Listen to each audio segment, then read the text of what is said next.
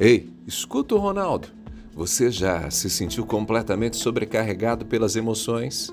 Sentimentos de depressão, de ansiedade, tristeza, angústia podem ser avassaladores, não é mesmo?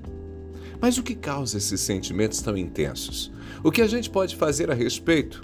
Vamos conversar um pouquinho sobre isso? Eu volto a este tema atendendo alguns de nossos ouvintes. Muita gente tem vivido momentos de sofrimento e muita gente passou lá pelo meu Instagram para falar sobre isso.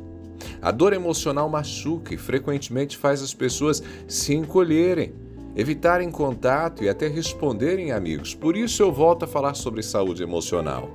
E a primeira coisa que a gente precisa entender é que é absolutamente normal experimentar emoções intensas. A nossa vida é repleta de situações que podem desencadear essas emoções. Desafios no trabalho, problemas no relacionamento, perda de entes queridos, estresse financeiro, expectativas futuras que parecem que vão ser frustradas e até mesmo mudanças em nossa saúde física ou padrões de sono podem nos levar a experimentar essas emoções. E quando somos confrontados com emoções que nos fazem sofrer, muitas vezes o nosso instinto é nos afastar dos outros. A teoria da conservação de recursos, ela sugere que em tempos de estresse, nós estamos propensos a evitar situações que possam exigir mais energia emocional, e estar em contato com outras pessoas é algo que, de fato, demanda energia emocional. Mas aqui está uma questãozinha importante. Embora se isolar possa parecer um alívio temporário, porque não vai demandar mais energia da gente, os pesquisadores sugerem que ficar sozinho, sozinha nos momentos de dor emocional pode, na verdade, amplificar nossos sentimentos de tristeza e ansiedade. Portanto, o que a gente pode fazer quando a gente está mergulhado nessa maré de emoções negativas a chave é reagir.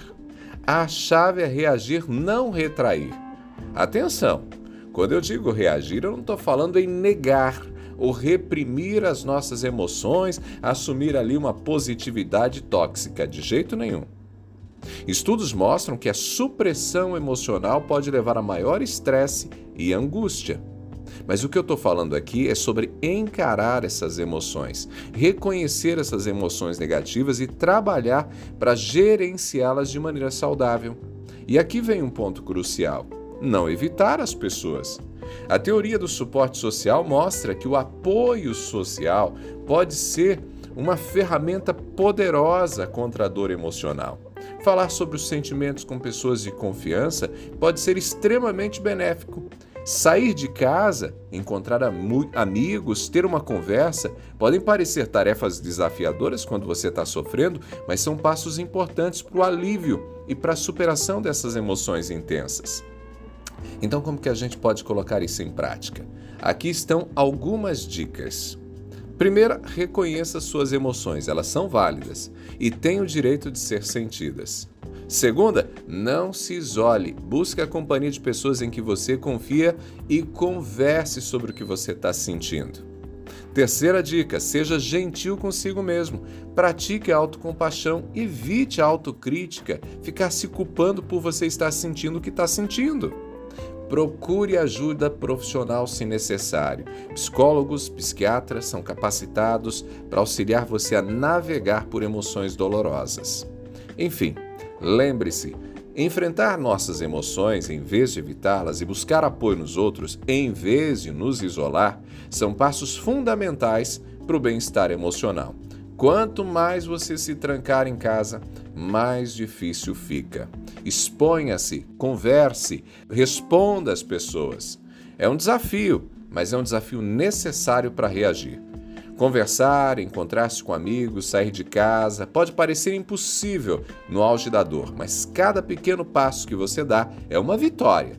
Cada conversa é um passo para a cura. Cada riso compartilhado, cada conexão feita fortalece você e te guia para fora da escuridão. Não esqueça, é em situações difíceis que a gente descobre que somos mais fortes do que imaginamos. Nós temos a força dos céus, podemos contar com ela. Então respire fundo, encare suas emoções e não evite as pessoas que querem ajudar você. Você não está sozinho nessa jornada. Pegou a ideia? Eu sou Ronaldo Neso, tô te esperando lá no Instagram, arroba Ronaldo Neso, arroba Ronaldo Neso no Instagram. A gente se fala. Abraços do Ronaldo.